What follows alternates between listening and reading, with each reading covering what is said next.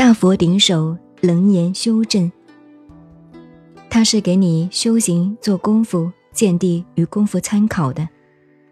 修正了一显教里头最高深、最奥秘，不是秘密，宇宙生命心性最奥秘的修正了义，彻底的。了义就是彻底的。这个经典，首先就告诉你，明心见性是什么，见性怎么见，都讲的是原理、大道理。你不要说认为大道理我不懂，老师啊。我不懂怎么办？佛也拿你没有办法，只有你自己办。怎么办？我就答复你：凉拌。怎么办？自己办，自办。怎么明心？怎么见性？然后讲物理世界这个生命怎么形成的，这是重点。譬如地水火风空，普通讲是四大。有些经典讲到六大，地水火风空十，他又加一个大觉，七大。地水火风空觉十，你说它空，它是中观的，非空非有，即空即有，不一不异，不生不灭，都有了。最后讲到。普通佛法讲，因缘所生法，一切皆是空，既非自然，也非因缘，大家都误解了。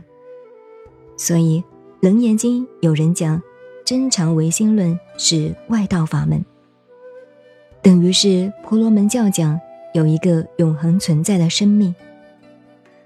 比如他讲，批驳了因缘，批驳了自然。不是这个意见不对的，他讲的那个本体的功能，一切万法皆是因缘所生。不错，能生功能，能生因缘，那个不属于因缘。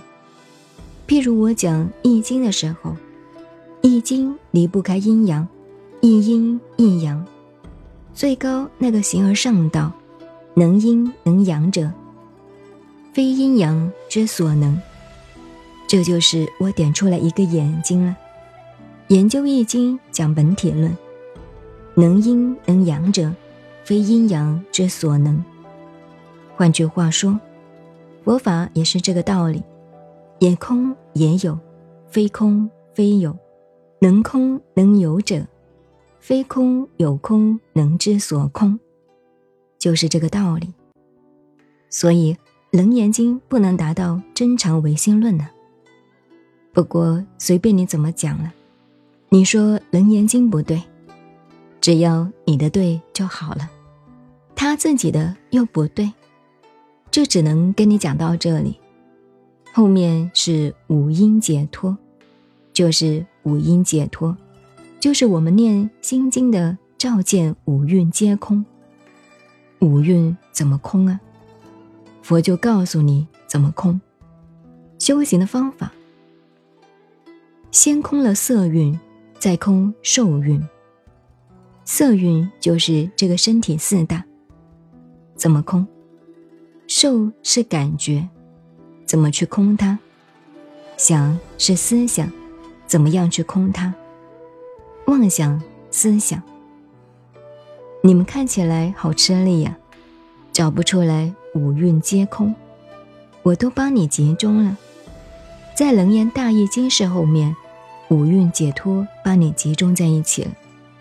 但是只讲原则，你看懂了没有用，要做功夫，修正了义。最后告诉你，声音时有，灭从色出，也不是顿悟，也不是渐修，渐修非顿悟不可，不算成就。怎么叫渐修呢？